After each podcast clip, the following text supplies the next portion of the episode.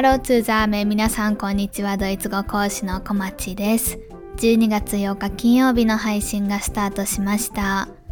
突然なんですけれども皆さん質問です。皆さんはドイツ語が話せると思いますか？もしくはドイツ語話すのって皆さん得意でしょうか？ここで自信を持ってはいドイツ語話すの得意ですって言える人多分少ないと思います。少ないと思うんですけどただできるようになりたいっていう思いは強い方が多いと思っていてだからこそこういう風にポッドキャストとか聞いてくれているのかなと思います。もともとは私自身も全然話せなくてまあ当たり前ですよゼロから始めたので。でそこからいろんなことを勉強していくにつれて話す場とかも出てきたんですけどそれこそドイツ留学中とかはなんかこうすごく話すのが苦手でなかなか話したいとも思えなくてそんなスランプ期間を経て今に至ります。今私がこういった質問を受け取ったら、まあ、自分で言うのはねすごく何て言うんですかね恐れ多い感じなので胸を張ってはいペラペラですよとはちょっと言えないんですけどただ昔に比べて確実に話せるようになってるなっていう自覚私ありますしいろんな力があると思います。読む、書く、聞く、話す。その中で私の得意分野って話すことですっていう風に、ここは自信を持って言えるところです。そんな風に昔は話せなかった、もしくは話すのにすごく苦手意識があった私が、なんでこんなに話すのが得意、もしくは好きって言えるようになったのかっていう話を今日はしていけたらと思います。今当時の私みたいに話したいけど話せなかったりとか、話せるようになりたいけどなかなか話すっていうこと自体を楽しめなかったり、苦手意識が強かったりする方、よかったら聞いて何かヒントになれば嬉しいです。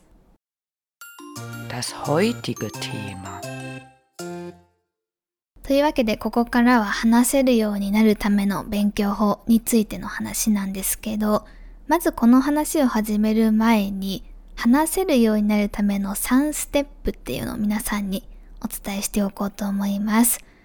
まず、ファーストステップとして、そもそも何を言うかっていうステップがあります。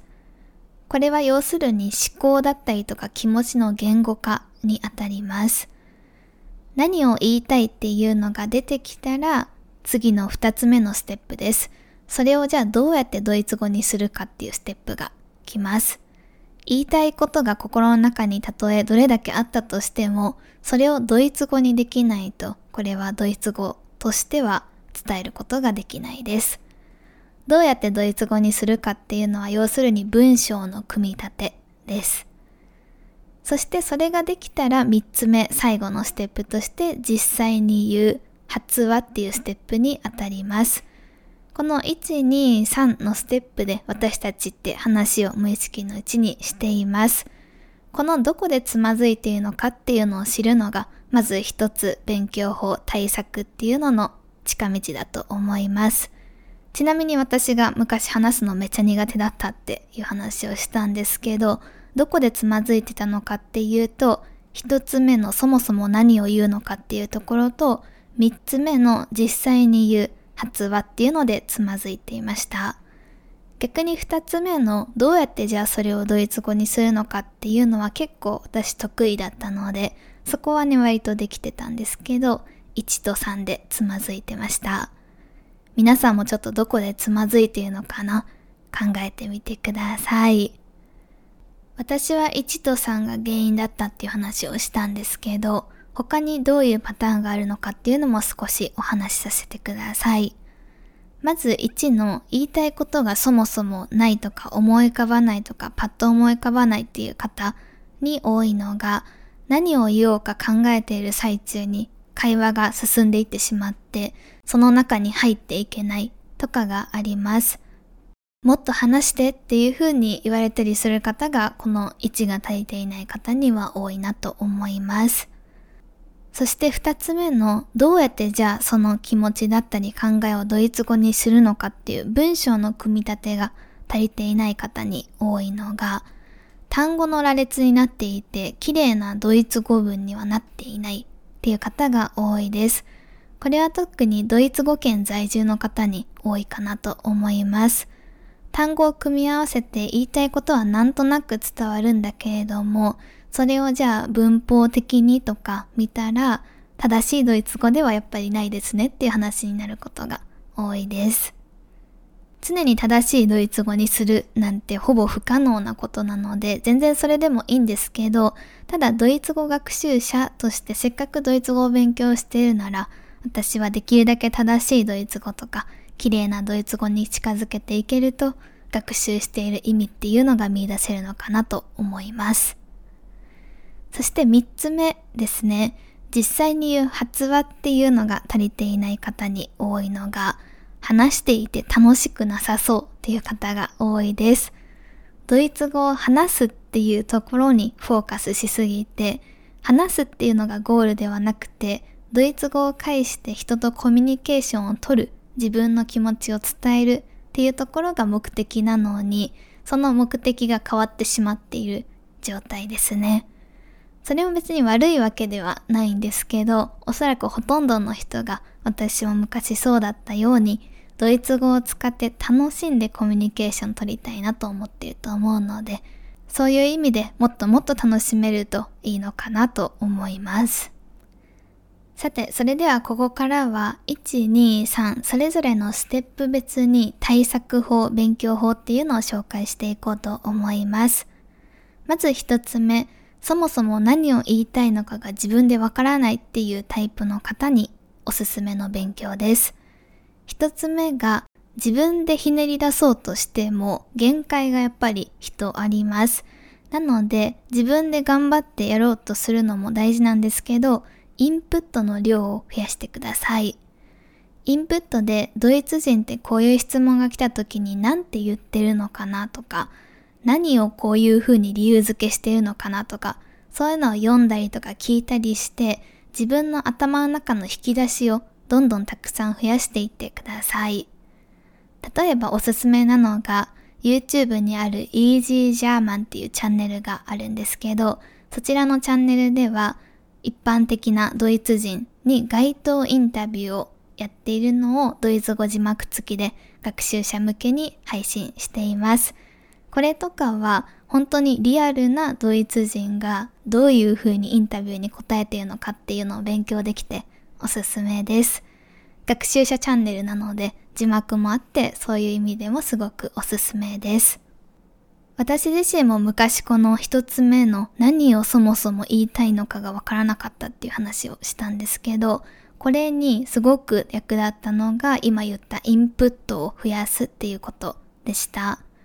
私の場合はドイツ留学中だったので、例えば友達と話したりするときに、友達は何て言ってるのかなっていうのを、もうその場でインプットみたいな感じで、こんなことを言うんだっていうのをね、そこで発見として頭にずっと取り込んでいました。あとは現地の大学の授業っていうのも出ていたので、大学の授業で発言する人がすごくドイツって多いんですけど、みんな一体このテーマに対して何を言うのかなっていうのがそもそも私は本当にその辺からわからなくて、でもみんなが言っていることを聞いて、あ、この問いに対してはこういうふうに言うこともできるんだとか、こんなことだとしても言ってもいいんだとか、結構私たち日本人はすごくいいことを言わなきゃいけないとか、大事なことを言わなきゃいけないとか、発言に対するハードルが高いっていうのも一つ。これの原因だと思うんですけど、そのハードルを下げられたりとか、あとそもそもこういうことを言えるんだなって引き出しを増やしていけたのはすごく役立ちました。この一つ目のそもそも何を言うのかっていうのは未だに私の苦手な部分でも一応あって、まだまだ日々学習中です。ただ最近ドイツ語学習10年ぐらいさすがにやってきていると、この辺の言う引き出しっていうのも増えてきて、すごくこうそうなってくると会話っていうのが弾むようになってきたなと感じています。というわけで皆さんもぜひインプット増やして引き出しを増やしていってほしいです。もう一つできる対策があります。それが書く練習をするです。一つ目の能力っていうのをすごく平たく簡単に言うと、まあ、イコール思考力とか言語化力っていうのにつながると思います。ここでつまずく生徒さんが過去の私もそうなんですけど、すごく多いんですね。この力って実は全然ドイツ語関係なくて、そもそも日本語でもそんなに言いたいことがないですっていう方が多いんですよね。で、私も実はそのタイプでした。日本では結構こう言わないことが美徳とされたりする文化がある程度あるのかなと思うんですけど、ドイツ語はどちらかというと言わないより言った方がいいっていう文化が強いかなと思います。もちろん TPO にもよりますし、言い方とかもね、ストレートに言う方もいれば、もうちょっと間接的に言ったりとかいろいろできるんですけど、ただ、言うか言わないかってなった時に、言った方が気持ちは伝わりやすいのがドイツです。日本は結構ね、その空気を読むとか、言わないところから行間を読み取るとか、そういった言わないことに対する意識っていうのも強いと思うんですけど、ドイツ語では基本的に言っていることが全てって受け入れられることが多いです。発言を全然していないと、この人はこのテーマだったり、私に興味関心がないのかなって思われてしまうパターンも結構多いです。ただとはいえ、全然違う文化で生まれ育った私たちが急にポンポンポンって言えるようになるはずもないんですね。そのための練習をするってなった時におすすめなのが私はやっぱり書くです。話すって瞬発力とかパッて考えてそれをドイツ語にして言うってめちゃくちゃ難しいことなんですけど、自分でゆっくり書いていいよってなると、すごくゆっくり考えて自分のペースで自分の意見をまとめられるので、これも皆さんおすすめです。私の場合は日本語で書いたりするのすごく好きなので、ここはそんなに力入れてやらなかったんですけど、生徒さんとかでつまずいている方に話す練習もいいんですけど、書く練習もちょっとやってみましょうかっていうと、意外と話す力も伸びたりするので、書く練習おすすめです。書くっていうのはドイツ語をただただ書くのではなくて自分の意見を言語化する練習なのであくまでも例えば一つのニュース記事を読んでこのニュースに対して自分はどう思うのかっていうのを書いたりとかあとは今日の日記っていうのを書いてそこで自分はどういう気持ちになったのかどうしてそういう気持ちになったのかっていうのを書いたりそういった練習になります。思考の整理っていうのが書くことでできるようになるのでおすすめです。以上、そもそも言うことがなくて困っている方は、インプットの強化と、あとは書く練習の強化、ぜひやってみてください。そして二つ目のステップに入ります。言いたいことが決まればそれをドイツ語に組み立てる作業になります。文章の組み立てっていうのができていない方、もしくはすごく苦手な方に足りていない基本的なところがやっぱり文法力です。文章の組み立てっていうのがもうほぼイコール文法みたいなもんなので、文法をやっぱり知っていなかったり使える状態じゃないといくら伝えたいことがあっても文章にできませんっていう状態になってしまいます。なので文法力めちゃくちゃ大事です。すごく難しい文法とかを知っている必要は基本的にはあんまりなくて、いわゆる基礎文法っていうのを知っていると、いろんなことが表現できます。めちゃくちゃ難しい上級レベルの文法を知っていると、まあその分やっぱり表現の幅は広がるのは間違いないんですけど、ただそれが出てくるのって日常生活の中の10%にもいかないぐらいなので、まずは基礎文法っていうのを皆さんは頑張ってもらえたらと思います。基礎文法ってどれぐらいかっていうと、完全縮、A1、A2 ぐらいの文法事項です。私がフォルモントでやっている動画学習コース0からドイツ語文法講座では、今お話ししたいわゆる基礎文法、網羅してますので、気になる方はそちらもチェックしてみてください。ただですね、文法っていうのをある程度知っていたとしても、ここのドイツ語にするっていう段階でつまずく方は多いです。ここで足りていないことが多いのが、言い換えっていうのができていないパターンです。日本語をドイツ語にしようとされる方が多くて、私はそれ自体はすごくいいと思うんですけど、日本語ってこれまで20年、30年、40年、50年ってやってきて、日本語能力の方が高くて当然じゃないですか。で、それをドイツ語にそのまま直訳するっていうのは、いくらなんでもちょっと難しすぎると皆さん思わないですか ?20 年、30年やってきたものをまだ10年もやっていない言語でしようとするのはちょっとバランスが悪いなと思います。じゃあそこのギャップをどう埋めていくのかっていうと言い換えです。例えば私は忙しいですって言いたいとしましょう。あ、でも忙しいが知らないなっていう風につまずく方多いんですけど、それをちょっと言い方変えて、私は時間がないですにするとほぼ同じ意味ですよね。ちなみに私は時間がありませんは、ich habe keine Zeit っていう風に言います。これって本当に初期の初期で習うぐらいの文法とか単語でできるんですけど、この言い換え力っていうのが意識できるかできていないかっていうのはかなり大事です。自分のことかもって思った人はぜひ言い換え力意識してみてください。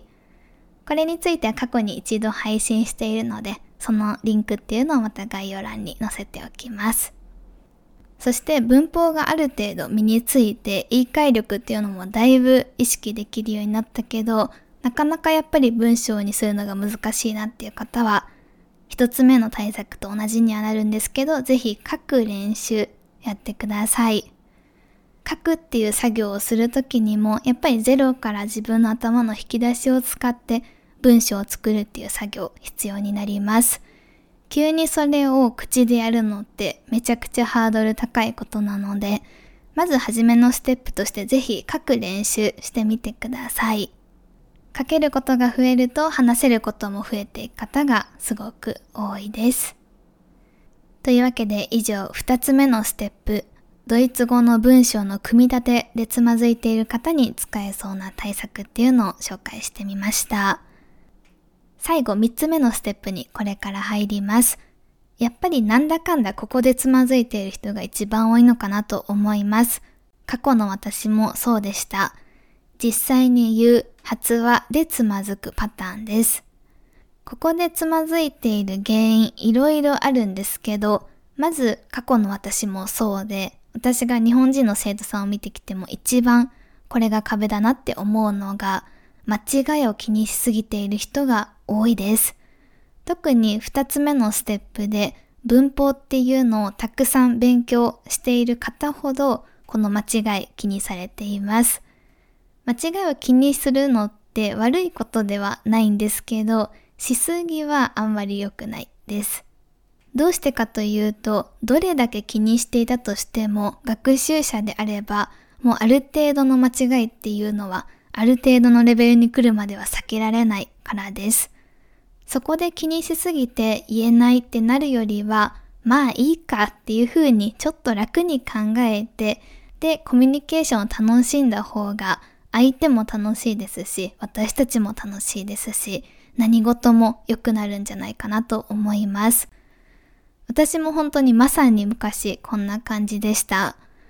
間違いをするのが嫌すぎてドイツ語を話したくなかったぐらいなんですけど、そんな私が変われたきっかけ、そんなことって思うかもしれないんですけど、ドイツ留学の真ん中の方にあった春休みでですね、ドイツはまだ寒かったんですけど、フランスとスペイン、南の方に旅行へ行きました。寒いドイツを離れて暖かい南の方の地域に行ったことで、心まですごくほぐれたんですよね。それまでって私は間違えたら嫌だなとか、すごく変に固執してしまっていました。ただそこで、例えば陽気な人たちを見たりとか、美味しいご飯を食べたりとか、あとたくさん日光に浴びたのも、なんか嘘みたいな話かもしれないんですけど、すごい多分当時の私には大事で、あ、別にドイツ語間違えても通じたらいいんだよねぐらいの気楽な感じにコミュニケーションの楽しさっていうのをそこで改めて実感することができました。この旅行を通じて私自身はいかに完璧に話すかっていうドイツ語だけに焦点を当てるんじゃなくて、いかに自分の気持ちとか意見を相手に伝えられるかっていうコミュニケーションにベクトルを向けられるようになりました。この変化は私にとって一番大きかったものだと今でもずっと思っていて、自分で自分に課してしまっていたドイツ語を話すハードルを下げられたこと、これがすごく良かったなと思います。このポッドキャストを聞いている皆さんの中で、ああ、自分も今まさにそうかもって思う方がいれば、ぜひご自身で設定してしまっている無意識のハードルっていうのを下げてあげてください。それってなかなか意識的にするのが難しければ、まあこれがちょっと効果あるかどうかわかんないですけど、私みたいにちょっとあったかいところに旅行に行くとかはもしそれが可能なのであれば、もしかしたら効果的なのかなと思います。というわけで一つ目が間違いを気にしすぎないです。まあいいかって思って話してください。そして二つ目ですね。それが発音とかメロディーをドイツ語らしくしていくのも一つ大切かなと思います。私もそうだったんですけど、私の当時のドイツ語発音ってすごく日本語アクセントが強くって、日本語を話せるドイツ人の人は結構理解してくれたりしたんですけど、そうじゃない時には聞き返されることもすごく多かったです。言っている単語とか内容自体は合っているのに自分の発音のせいで通じないっていう経験が私はすごく悔しくてそこからドイツ語の発音とかメロディーっていうのを意識して身につけていくように頑張りました。発音っていうのはある意味個性なので別に強制するほどではないのかなとは思うんですけど、ただそこがある程度のレベルがあると会話がスムーズ、ちゃんと自分のドイツ語を理解してもらえるっていう状態に近づけていくので、ここをちゃんと上達させていく価値はあるのかなと思います。発音の仕組みをちゃんと知りたいなっていう方だったりとか、自分のどこの発音があんまり良くないのか教えてほしいなっていう方は、フォルモントの例えばプライベートコースでそういったレッスン可能ですのでよかったらご検討ください。ただ私自身も講師としてたくさん発音レッスンをしてきて今思うのは、で自分自身もそうだったんですけど、発音の仕組みを知ってるか知ってないかよりもまあ、まず知っているっていうのは大事なんですけど、それをしっかり学習者自身が練習していくことが何より大事です。発音とかアクセントってすぐに抜けるものじゃないです。一回練習したからすぐにできるようになるものでもないですし、やっぱりなかなか抜けないことが多いです。私自身も例えば R の発音難しいなって思ってる人多いと思うんですけど、R の発音とか特に留学中は頑張ってやっていて、もともと R の発音のレッスン自体は何度か受けたことがあったんですけど、めんどくさいし、まあできなくても大丈夫だろうとかなんとなく楽観的に思ってちゃんと練習してなかったんですね。だったんですけど、その状態だとやっぱりこう聞き返されたりすることも多かったので、よし、ちゃんとやろうと思ってできるようになるまでがめちゃくちゃ長かったです。R の発音の練習方法っていうのは過去にポッドキャスト出しているので気になる人はそちらを聞いてほしいんですけど実際私は R の発音できるようになるまで半年ぐらいかかりました。半年毎日、まあ、毎日って言っても10分とかなんですけどでも絶対に R の発音を練習するようにしてそれでちゃんと会話で出始めたのがだいたい半年ぐらいですかね。あんまり意識しなくてもできるようになったのが、さらにそこから半年ぐらい、1年ぐらいかかりました。私は自分があんまり発音のセンスはない方だと自覚してるんですけど、これぐらい長い期間かかる人ももちろんいます。上達速度は何度も言うんですけど人によるんですけど、ちゃんと練習するかしないかっていうのが一番大事なのは、ちょっとあえてもう一度ここでも伝えておこうかなと思います。というわけで二つ目が発音の上達でした。そして三つ目できるのが瞬発力強化です。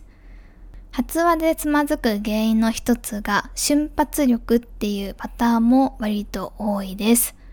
コミュニケーションって会話のキャッチボールですよね。ボールが飛んできてそれに返してっていうのだと思うんですけど、相手のボールがやっぱりパンっていう風に速いと、こっちも焦ってしまって、パンって早く返そうとするんですけど、なかなかこの自分の意見をまとめるファーストステップ、で、それをドイツ語にするセカンドステップっていうのが追いつかなくて、なんかぐちゃぐちゃぐちゃってなっちゃうとかはあるあるだと思います。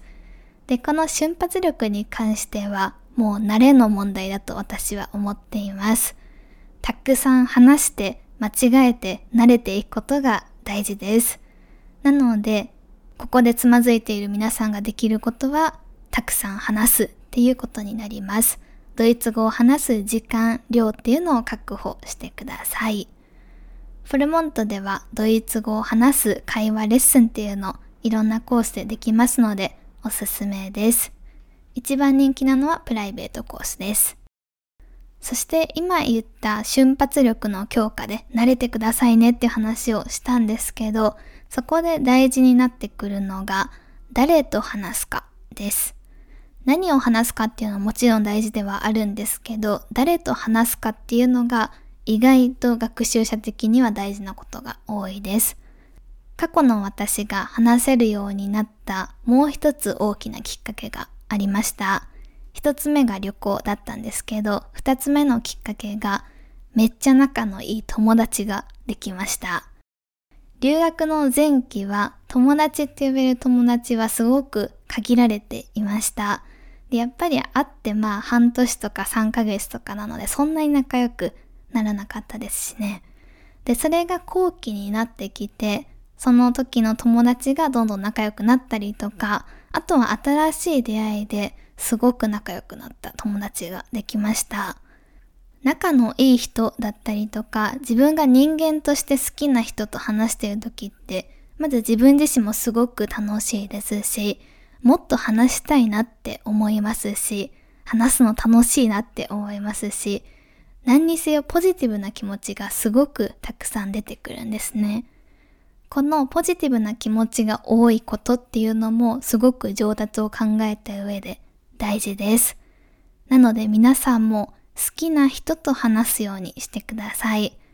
この人と話している時の自分あんまり好きじゃないなとか、なんかうまいことをこう会話にならないなっていう人と頑張って話す必要は私はあんまりないんじゃないかなと思います。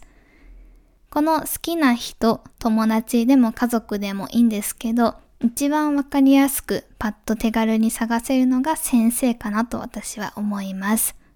皆さんご存知の通り私は今年フランス語を頑張って勉強してきました。まあ、今も現在進行形でやっているんですけど、私はフランス人の友達一切いないです。ゼロです。ただそれでも話すのが楽しかった理由っていうのが先生が好きだったからです。日本人の先生とネイティブの先生のレッスンをずっと受けてきたんですけど、二人ともすごく好きな先生だったので、この先生と話すために、これを言いたいな、あれを言いたいなっていう風に、たくさん自分から話すっていう積極的な姿勢がおのずとついてきたなと感じています。